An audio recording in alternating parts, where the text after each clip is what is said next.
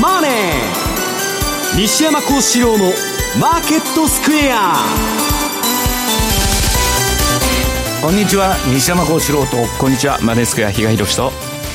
皆さんこんにちは。アシスタントの大里清です。ここからの時間はザンマネー西山幸四郎のマーケットスクエアをお届けしていきます。大引けの日経平均株価なんですが今日は反落の動きとなりました。終値、ね、236円67銭安の22,250円25銭ということです。西山さん、中間選挙終わりました、ええ中間選挙も終わって、はい、まあ、これからまあまた政策だとか業績だとかねそういうそばに戻っていくんだって言われてるんですけど、まあ、ちょっとあのー、10月の急落の後急騰と、はい、いうことでねこれまあじわーっと鍋底型に底入れると別なんですけど、うん、また急騰してるんで、はい、どうしても触れが大きいと、うん、まあ、まだ若干ボラティリティジャンプという状態が続いてるのかなと。ただまあ今、ウォール街はまあ後で言いますけど、はい、もう強気強気で、まあ、年内は強気でいこうみたいなことになってましてですね、うん、まあ、基本的には金利が大幅に上がらない限り上で攻めるぞというですね姿勢なんですね。はいえそしてドル円なんですがこの時間見てみますと113円の90銭台前半での動きとなっています。113円の9293あたり。伊賀さん今週は FOMC もありましたね。昨日というか今日の朝ですねはい、日本時間発表になってまあ中身自体は、うん、あのそれほど大きく影響するものでもないかなと思いながら、はい、想定の範囲内というところではあったんですがなんかその発表前昨日の段階だとニューヨーク勢って意外とやっぱりトランプに気を使うのかあのちょっと今回の声明もハト派になるんじゃないかみたいな見方もなんか出てたみたいなんですよね。だから最初金利低下してたんですけど、うん、まあ出てみたら結構やっぱり粛々とやっていくんだねっていうのを確認できてまた金利がみたいな、はい、今の状況で上げないわけにいきませんでしょう、うん、ででそれで結局ドル円も114っていうところをちょっと一時回復する場面もあったかな、はい、ただよくそこまでいったなっっていうのも正直な印象ですかね、えー、マーケットについてはこの後お二人にたっぷりと解説をしていただきます。この番組は YouTube でも同時に配信をしています。資料もご覧いただきながらお楽しみください、えー、動画については番組ホームページぜひご覧ください。また番組ではリスナーの皆さんからのコメント質問もお待ちしています。投資についての質問など随時受け付けておりますのでホームページのコメント欄からお願いいたします。ザ・マネーはリスナーの皆さんの投資を応援していきます。それではこの後午後4時までお付き合いください。この番組はマネースケアの提供でお送りします。お聞きの放送は、ラジオ日経です。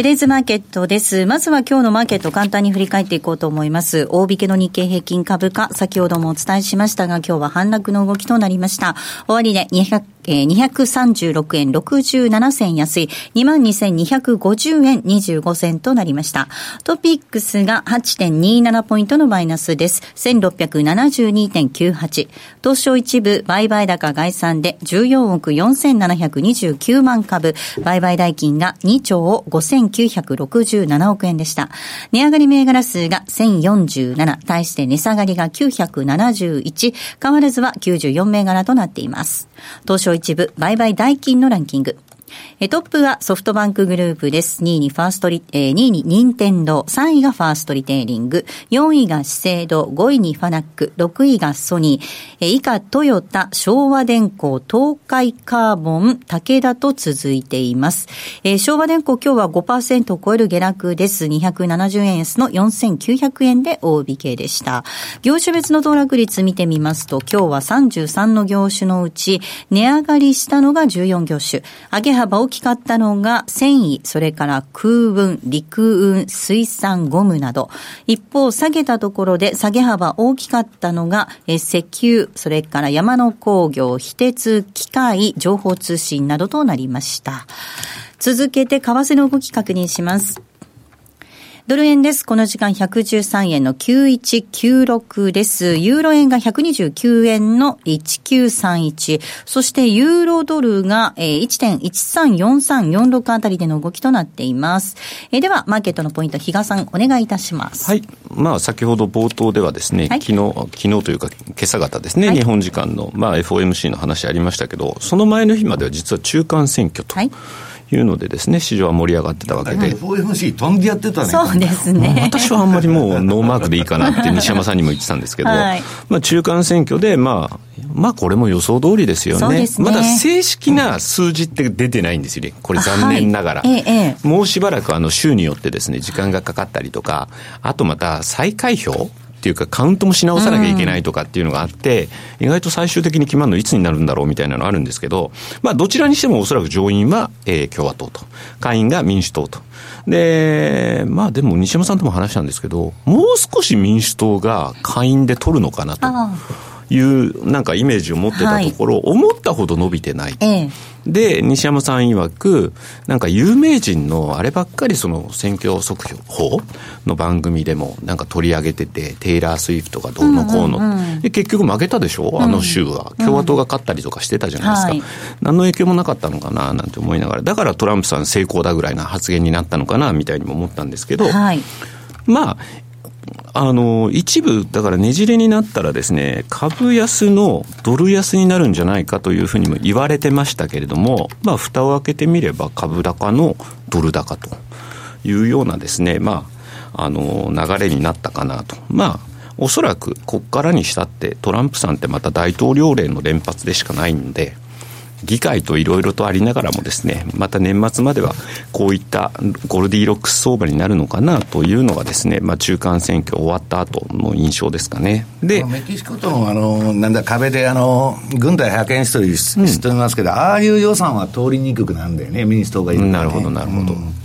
で、その後、まあ FOMC がありましたと。で、おそらくまあ12月は利上げはもうするんでしょうというところで、これはもう間違いのないところ。じゃあ来年はっていうところは、まず3月もまだそこまでですね、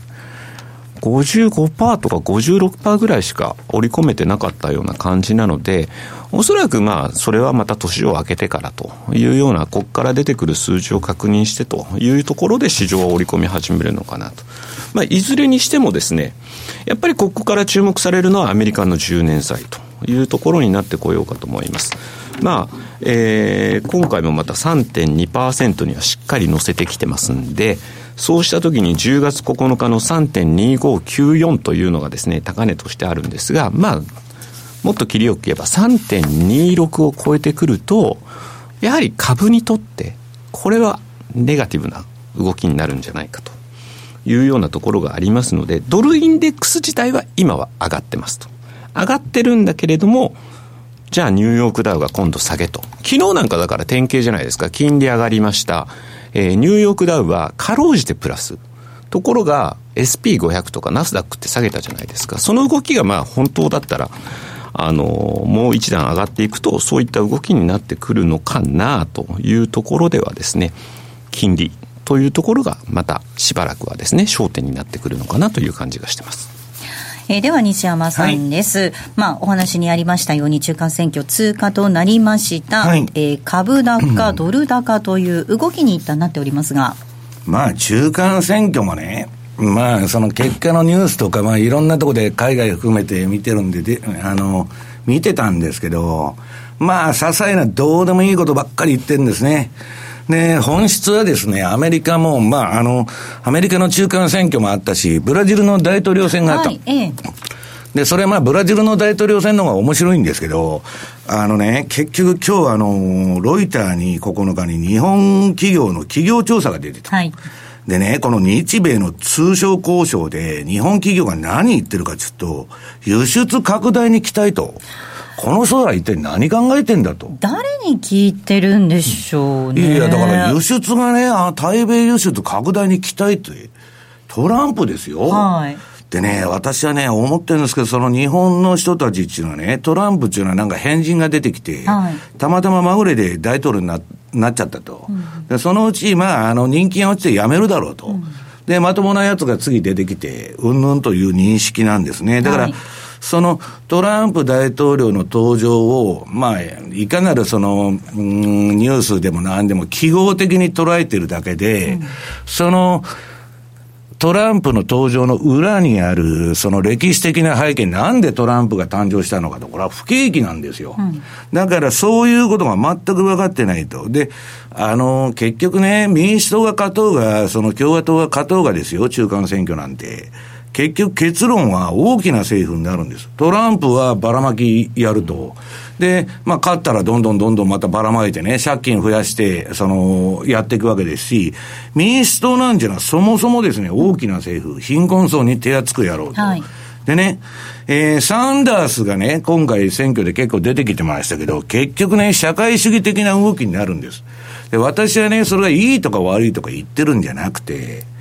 相場的に言うとですよ、両方とも大きな政府で借金付けなわけです。経済成長しようが何が。で、その借金付けの中で、この状態で金利上がってくると、どういうことが起きるかということを考えないといけない。ところがね、まあ、例えばアメリカと一緒でブラジルも借金付けで、で、もう14年間賄賂政治が続いてきた。左翼ポピュリズムで貧困層にとにかくばらまいて、で、政治家はもう賄賂付けでですね、何十億、何百億と蓄財してるわけですよ。その不正で。で、まあ、この前、大統領が、えー、刑務所に入ったと。でね、次出てきたら、報道してるのは、まあ、日本でもそうだ、そうですけど、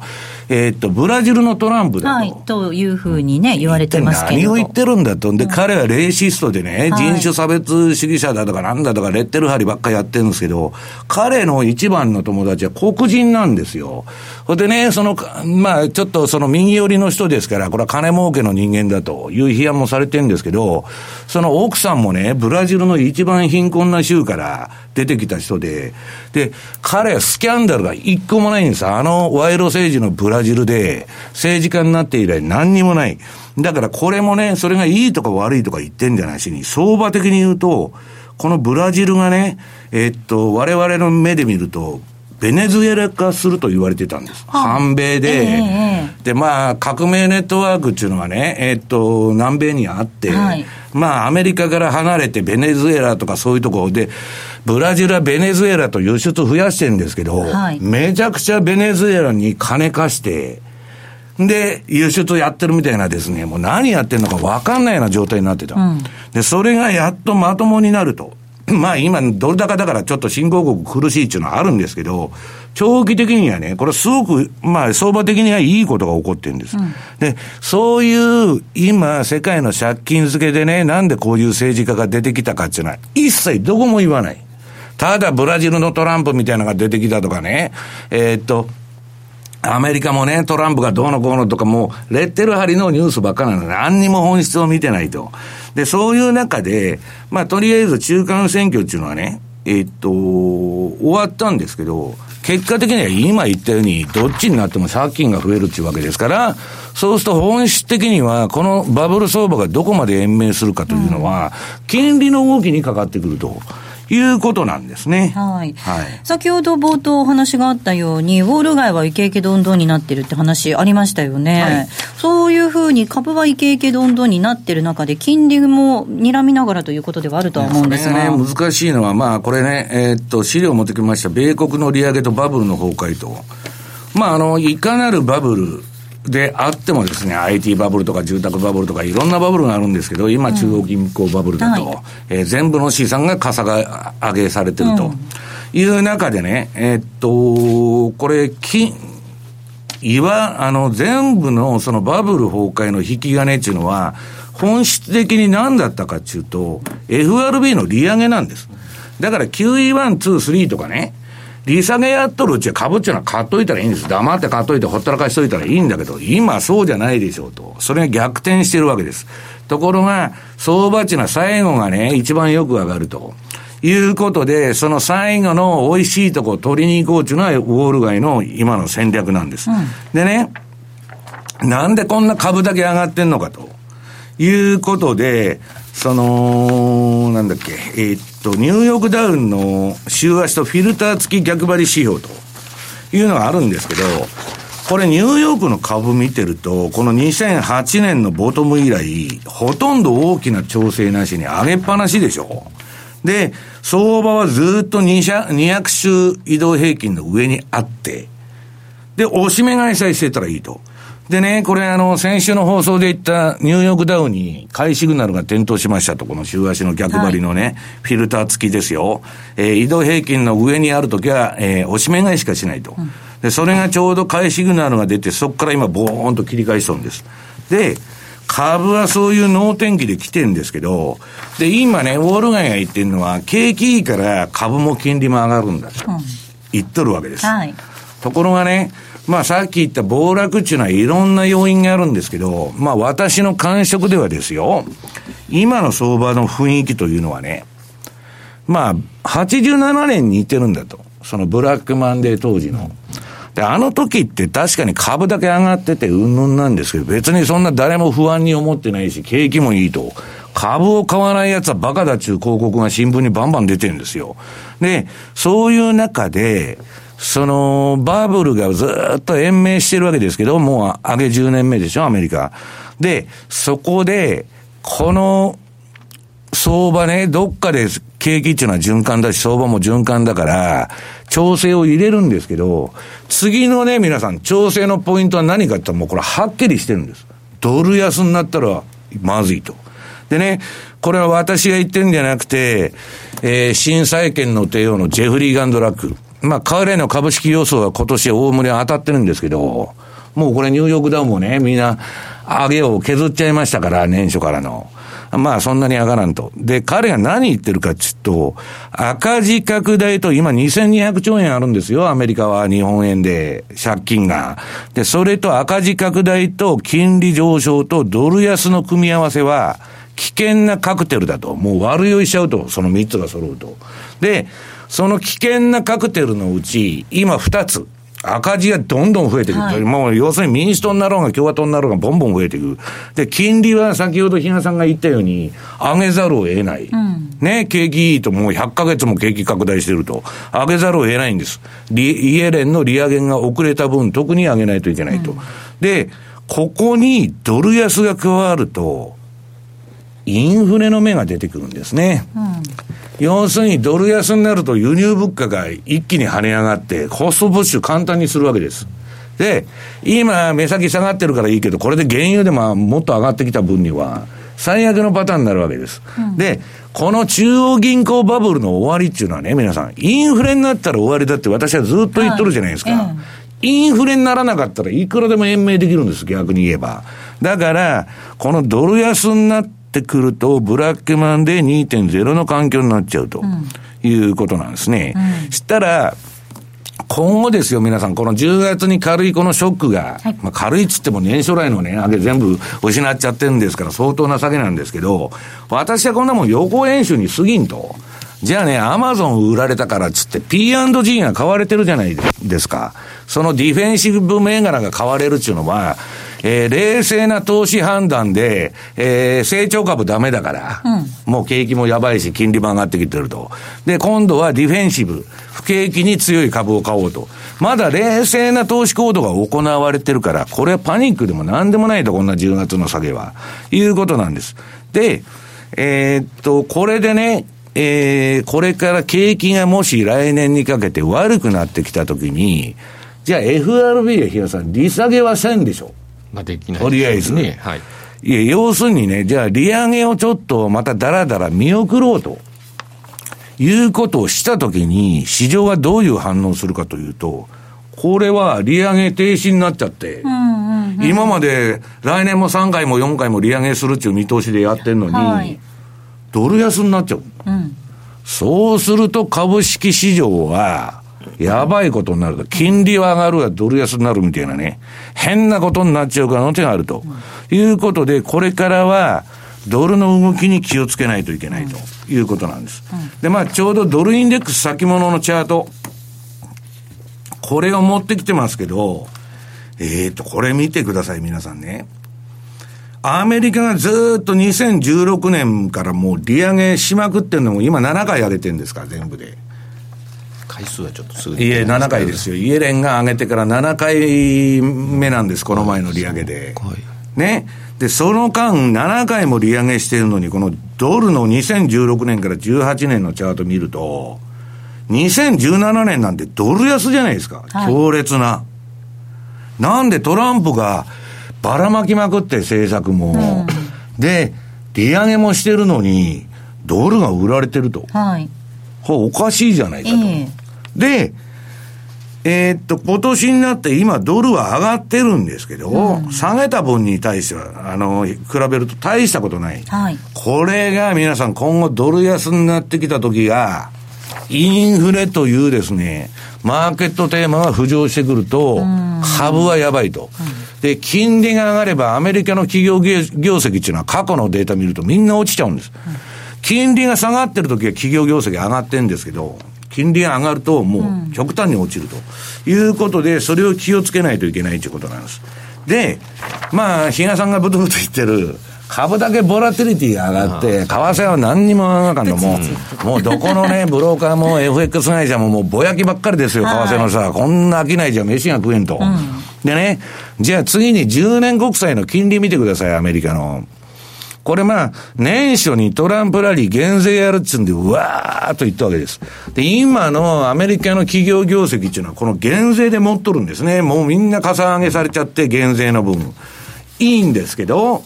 えー、っと、その減税のラリーは2ヶ月で終わりまして、そっから長期金利はまあ今上がってるとはいうものの、横ばいじゃないですか、こんなもん。で、えー、為替取引っていうのは、いつでも言ってるように、米国債と日本国債の交換レートですから、アメリカの金利も動かない、日本の金利も動かないんじゃ、トレンドが出ようがないと。で、私はしょうがないから、あのー、基本的に順張り派、相場についていくと、相場の方向性についていくっていう、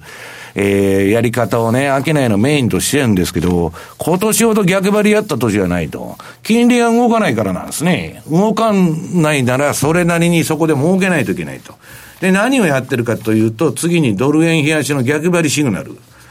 これ直近のドル円の冷やしのね、売りシグナルは、これストップロスで1日で打たれちゃった。で、逆張りは怖いと。順張りでやるのが王道だっていうのはね、昔から相場の理論であるんですけど、逆張りはね、皆さん、ストップを置く限り、そんな危険じゃないんです。うん、なんで危険になっちゃうかって言ったら誰もストップを置かないから。そうすると相場の流れに逆らってカウンターで売りに行くわけですから、ドル、はい、ドル円が上がっとるとこう。それはいくらでも持ってかれる可能性があると。じゃストップを入れるとことがこのあれのミソなんですけど、まあドル円もね、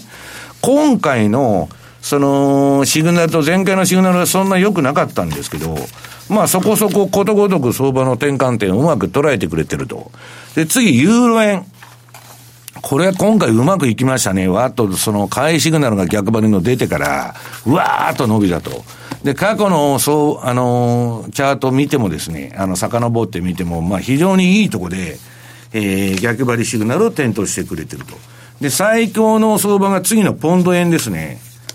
これはまあ、ポンドっていうのはもうわけのわからんブレグジットネタで上振ったり下振ったり、拉致が開かない話をですね、えー、不和雷道でわーわーわーわーやっとるだけの、うん、相場なんですけど、はい、その、適当なですね、その、なんだっけ、ランダムウォークみたいな相場の中で、非常にこれ、相場の転属をうまく捉えてくれてるということになってるわけです。で、ウォール街は今何考えてるかというと、はい、まあ後で出てきてますけど、出てきますけどね、バフェット指数がまあ130台だと、この前まあ140ぐらいに行って、やばいと。んで、今アメリカの株がドスンと下がりましたんで、130台なんですけど、めちゃくちゃ高い。で、あの日本のね、1989年12月、狂乱のバブル、あれこそ100年に1回のバブルですよ。ね。えー、何万、万冊、あの、振ってですね、タクシー止まってって言っても誰も止まらないと。当時不動産屋に乗せるとですね、チップに10万くれるとか言ってたんですから。で、そういう時代の狂乱のバブルの、日本株のね、バフェット指数は、1989年12月、私130ぐらいかと思ってたんだけど、145でした、調べたら。で、はい、今、あの狂乱分のバブルと同じ、バフェットインディケーターの値なんですよ、はい、アメリカ株は。高いに決まってるじゃないですか。ね、そんなもんね、ウォール街に勤めとるやつはみんないい大学って言ってるわけですから、はい、アホじゃないから、分かってますよ。うん、で、そこを、その後残り3ヶ月なのか1年なのか1年半なのか2年か分かりませんけど、相場の最後っていうのはファーっと伸びるんで、株と商品は。それを分かってて取りに行こうとしとるわけです。バブルのピークで儲けようと。で、次にね、この KB ホームとニューヨークダウ、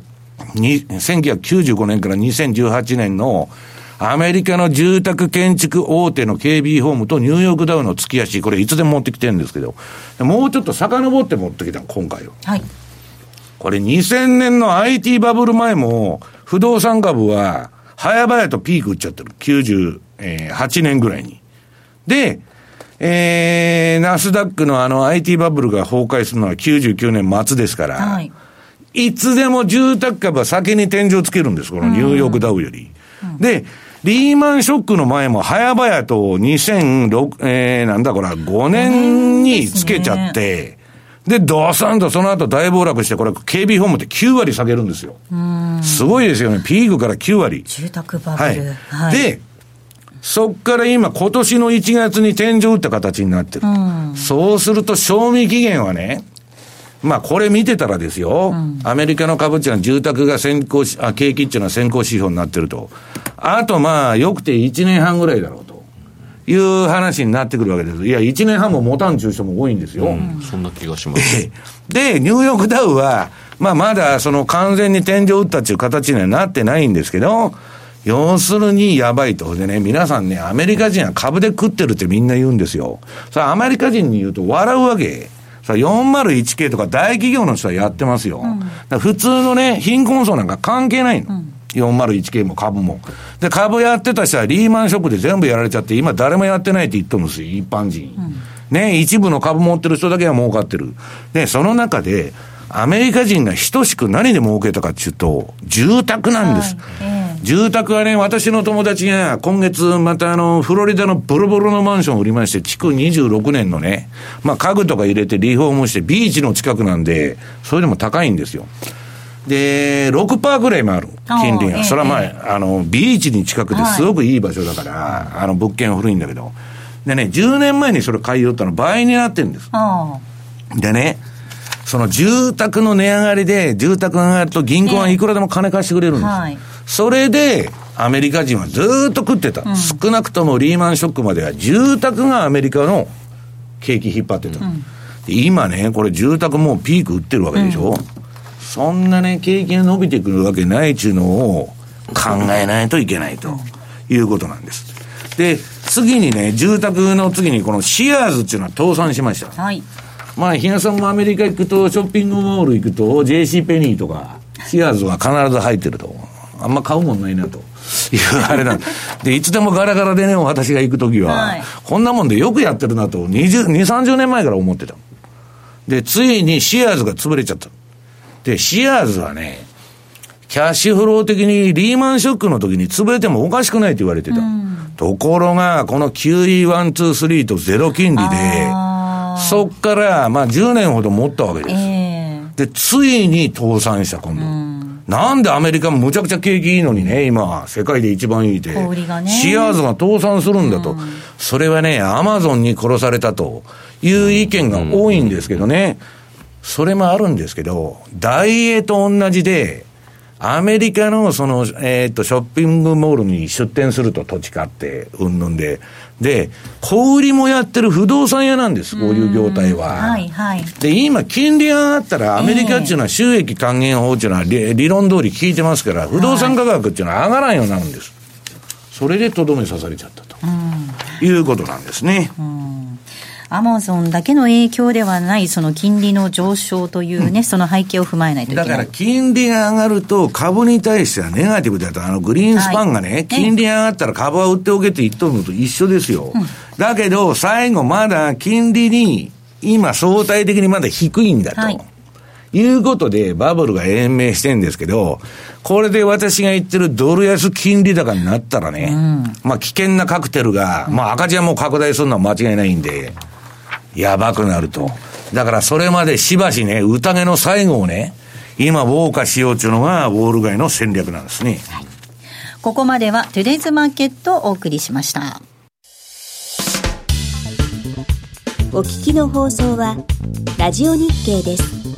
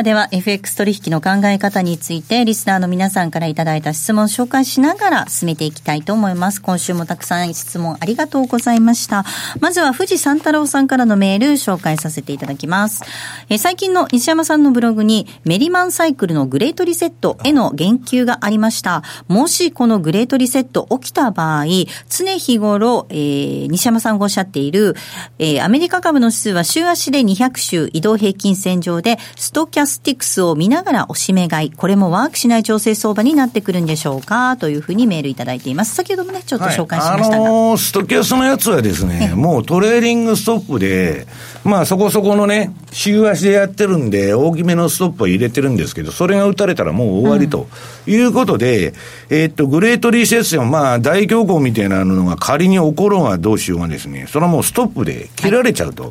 い、いうことで、あの、売買的には何も問題ないと。で、その、えー、っと、メリマン氏がですね、えー、なんだ、グレートリセットの、はい、えー、っと、期日がいくいつでしたっけ？グレートリセットの期日、えーね、ちょっと確認してみます、ね、それはね、パンローリングさんから、あのー、フォーキャスト2019の、えー、あれが12月25日に発売になりますっちゅうんで、あの、案内のメールが来たんでね、はい、私、たまたま、あの、えっと、ブログで取り上げた。はい。で、私はメリマンからあのソフトを昔25万ぐらいで買いまして、当時高かったんですけど結構。はい。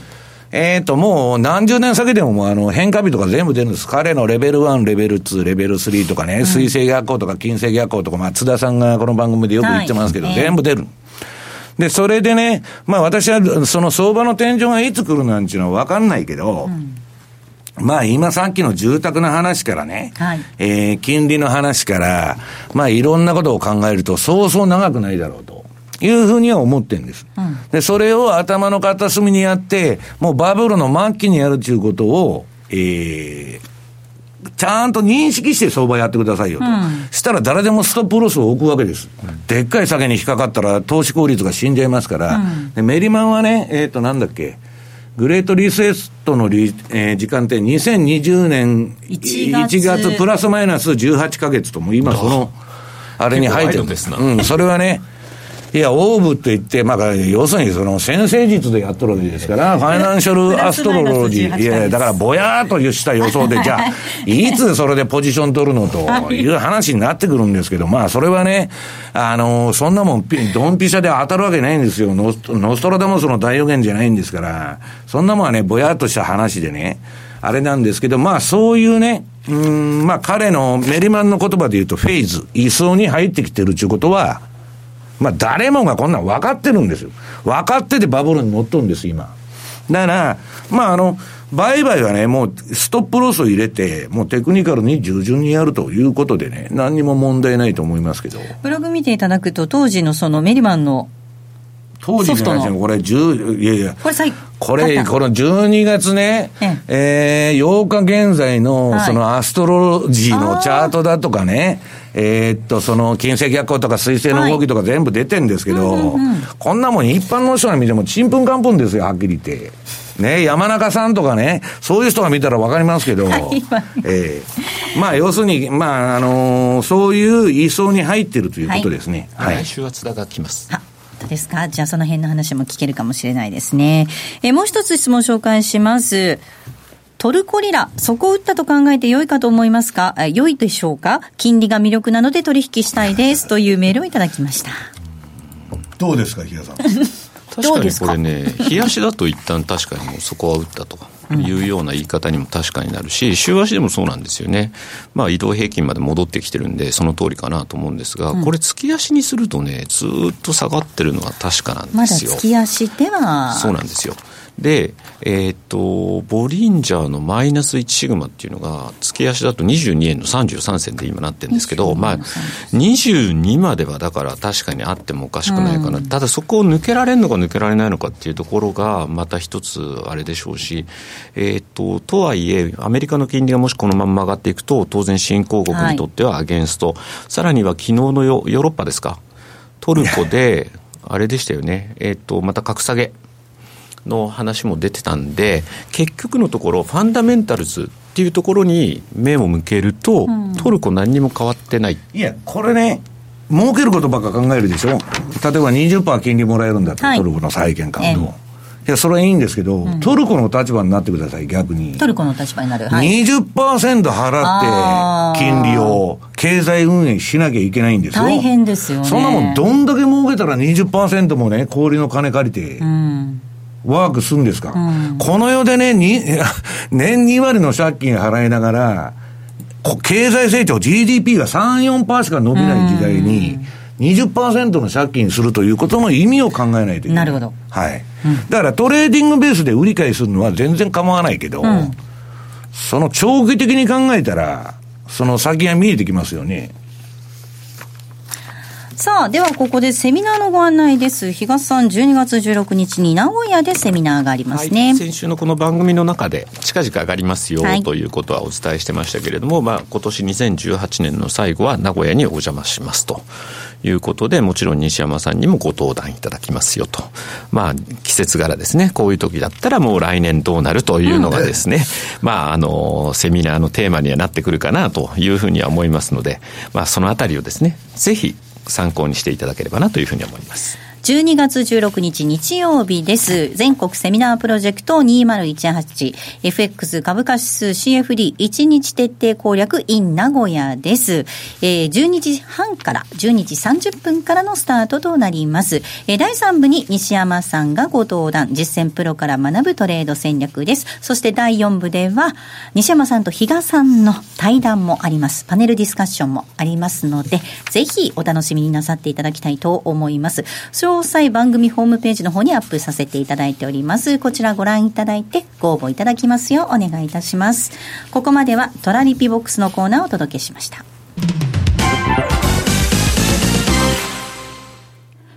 オリジナル注文トラリピでおなじみ、そして金曜夕方放送、西山幸四郎のマーケットスクエアリスナーの皆さんには馴染み深い FX 会社、マネースクエアでは現在、新規講座開設キャンペーンを実施しています。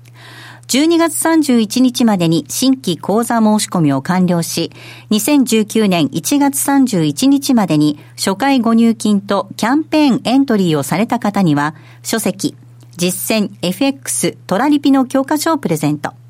さらに、期間中の新規成立高に応じて最大6万ポイントのマネースクエアポイントをプレゼントいたします。マネースクエアポイントは、マネースクエアに口座をお持ちの方だけがご利用できる独自のポイントサービスで、ポイント数に応じてギフト券やグルメなど様々な商品と交換することができます。また、マネースクエアが特許を取得しているオリジナル注文、トラリピの手数料が無料になり、あなたの資産運用がより手軽に始めやすくなりました。まだ口座をお持ちでなくて、マネースクエアやトラリピが気になるという方、ぜひキャンペーンをご活用ください。キャンペーンの詳細は、ザ・マネー番組ウェブサイトのマネースクエアキャンペーンバナーをクリック。株式会社マネースクエア金融商品取引業関東財務局長金賞番号第2797号当社の取扱い商品は投資元本以上の損失が生じる恐れがあります。契約締結前交付書面をよくご理解された上でお取引ください。お聞きの放送はラジオ日経です。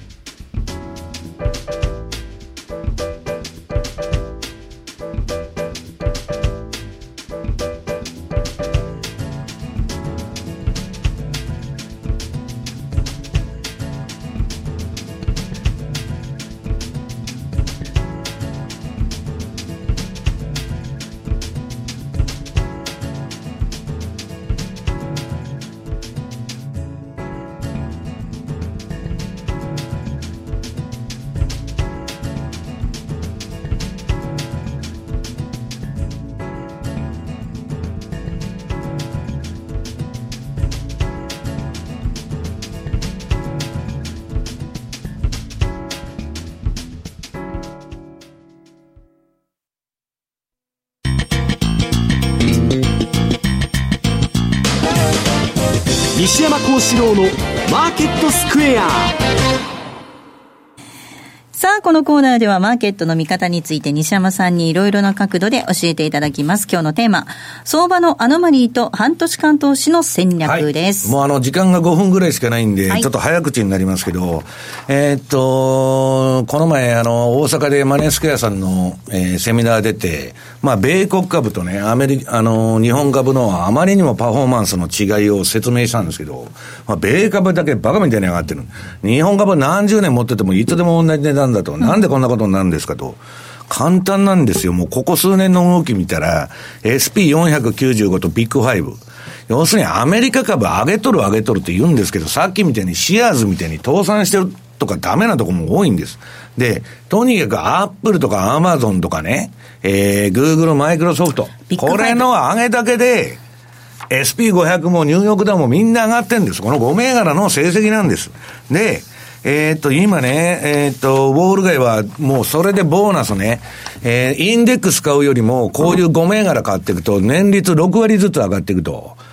買うに決まってるじゃないですか。で、今回の下げも、これアマゾンがね、冷やしですごい売られた。17%ぐらい下げたのかな。で、そっから今、ADX と標準偏差がピークアウトして、売りトレンドがやっと終わった。売りトレンド終わった瞬間にもうみんな押し目買いに行くわけです。それが、えー、このアマゾンのね、えー、順張りとチャート出てるかな？うん、うんえっと、右側が逆張りシグナル。はい、これもまあそこそこいいとこで出まして、アマゾンその後リバウンドしてると。ただ皆さん、急騰急落っていうのは嘘くさいんで、はい、まあ要するに今後打ち返しも来ると。で、さっき言ったようにね、今、えっと、バフェット指数がね、今ちょっと下がったといえ、これまあ最新のデータですけど、12月、あ11月9日現在の。まあ130台で高いんですよ。えー、で、それを考えないといけないと。で、高いんですけど、次、米国のイールドカーブ。長期金利が上がらない限りは、これイールド株今フラットになってますけど、フラットでも、金融機関は、えー、っと、連銀からね、不利をもらってますし、まあ PKO をちゃんとされてるんでね、金利が上がらないのはいいんですけど、これで長期金利が上がってくると、不動産がいかれるんです。そうすると金融機関も弱っちゃうということで、えー、今、長期金利が上がらない限りはまだバブル延命できるんですけど、これから上がってくると注意しなきゃいけないと。うんでね、次に皆さん、その、アノマリー投資、この半年間投資をね、今日ディレクターがちょっと取り上げてくれと。はい、で、とにかくこういう高い環境の中でやってるということを考えないといけない。うん、半年間持つわけですからリスクがあると。で、半年間投資、季節循環に応じて10月に買うのはいいんだけど、えー、ストップロスは必ず入れなきゃいけない。で、ダウのね、これ30種が普通なんですけど、あと輸送株指数とかいろいろ集めた65種っていうのが、えー、コンポジットっていうのであるわけですよ。で、それのサイクル、これニューヨークダウンもみんな同じなんですけど、10月半ばから年末まで上がって、で、1月ちょっと反省して、2月からまた4月まで上げると。で、他の期間は全然上がらないと。この、えー、5月から10月までは。いうのがね、もうハンで押したように、この20年のサイクルなんです。日本も同じ。で、ちょうど今回は次のニューヨークダウの逆張りシグナルが出まして、まあいいとこで、ドンピシャで、えー、買いシグナルが出て、まあこういうものもあってみんな乗っとるんですけどね、我々の、あの、あの周辺のファンドは。まあとにかくウォール街は年末まで攻めまくるぞということになってるわけです。で、次にナスダックの過去20年間のこれサイクル見てください。10月末買いし、えー、翌年4月末売りなんてことを言ってる場合じゃないと。一年中上げっぱなしですよ、これ。で、10月から12月までめちゃくちゃ上がるハイテク株は。過去20年間の結果ですけど。だから今もうアマゾンとかなんだとか、大下とかは絶好の買い場つってわーわーやってるわけです。で、日本株の過去20年見ると、え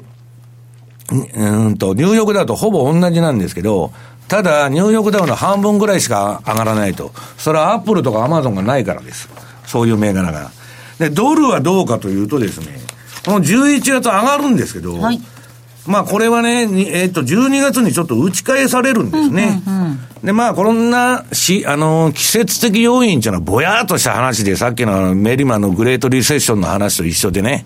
いつ来るかなんていうのはわかんないけど、まあ基本的にはね、テクニカル指標に従順に必ずストップロスを置いて出ると。うん、もうとにかく高い位置でやってるわけですから、まあ、中央銀行バブルのね、満期相場ということを頭に入れてやっていきたいなというふうに思ってるんですけどね。ちなみに過去あれですよ、中間選挙年のその半年って、過去7回だと6勝1敗なんですって。そういうのがまた今、巷に広がってるのも、うんうんうん、あの、強気になるような、そんな理由になってるのかもしれないですね。いえ、強気であれ、あ、どうぞ。もう時間ないね。いいはい。はい、えー、マーケットスクエアのコーナーをお届けしました。マーケット投資戦略。さあ、このコーナーでは来週に向けての投資戦略です。比嘉さんお願いいたします。はい。まあ先週のこの番組では今週は割とオセアニアとか カナダ、ディグった方がいいんじゃないかという話をしました。はい、まあ一番昨日が高かったのかなというふうに思いますけれども、まあまあ、今また今日少し下げてる。まああの来週月曜日がニューヨークお休みだっていうのもあるので、今日の株なんか調整が入ったっていうのもあるのかもしれないんですけど、まあちゃんとリグーとこはリグっときましょうよというところでよかったのかなと。うん、だからちょっとね、ドル円が少し想定してたよりもいいとこ、高いとこ来てるのかなっていうのは正直思うところなので、はい、逆に言うともう一段114円乗っけてくるぐらいのところからは、一回短期売りで入ってみても、っていうのが来週の戦略でしょうか。ちなみにあの西山さんの あの順、えっと、逆張りのシグナルだと、冷やしで売り出てません？出てますよ、だからさっき説明したじゃないですか、すね、ドル円のあれは打たれちゃったと、うん、ただね、えー、っと、ユーロ円とかポンド円は逆にむちゃくちゃ儲かってるんです、ただね、変でしょ、バラバラにシグナルが出るっていうのは、はい、だからこういう相場っていうのはあんまりよくないんだと思う、強かったら全部買いにならないといけないし、はい、弱かったら全部が売りにならないといけないんだけど、そうならないと、あと、ウォール街はね、儲けても損しても、ボーナスもらうためには、ハイテク買うしかないから、それでいくんです。なね、アノマリーで外れようが、外れまいが、そこで勝負すると。ボーナスもらうにはインデックス買ってたってディフェンシブ買ってたってどうしようもないと、い、うことなんですね。今日ここまでのお相手は？西山幸四郎と。マネースクエア比嘉宏と。大里清でした。さようなら。この番組はマネースクエアの提供でお送りしました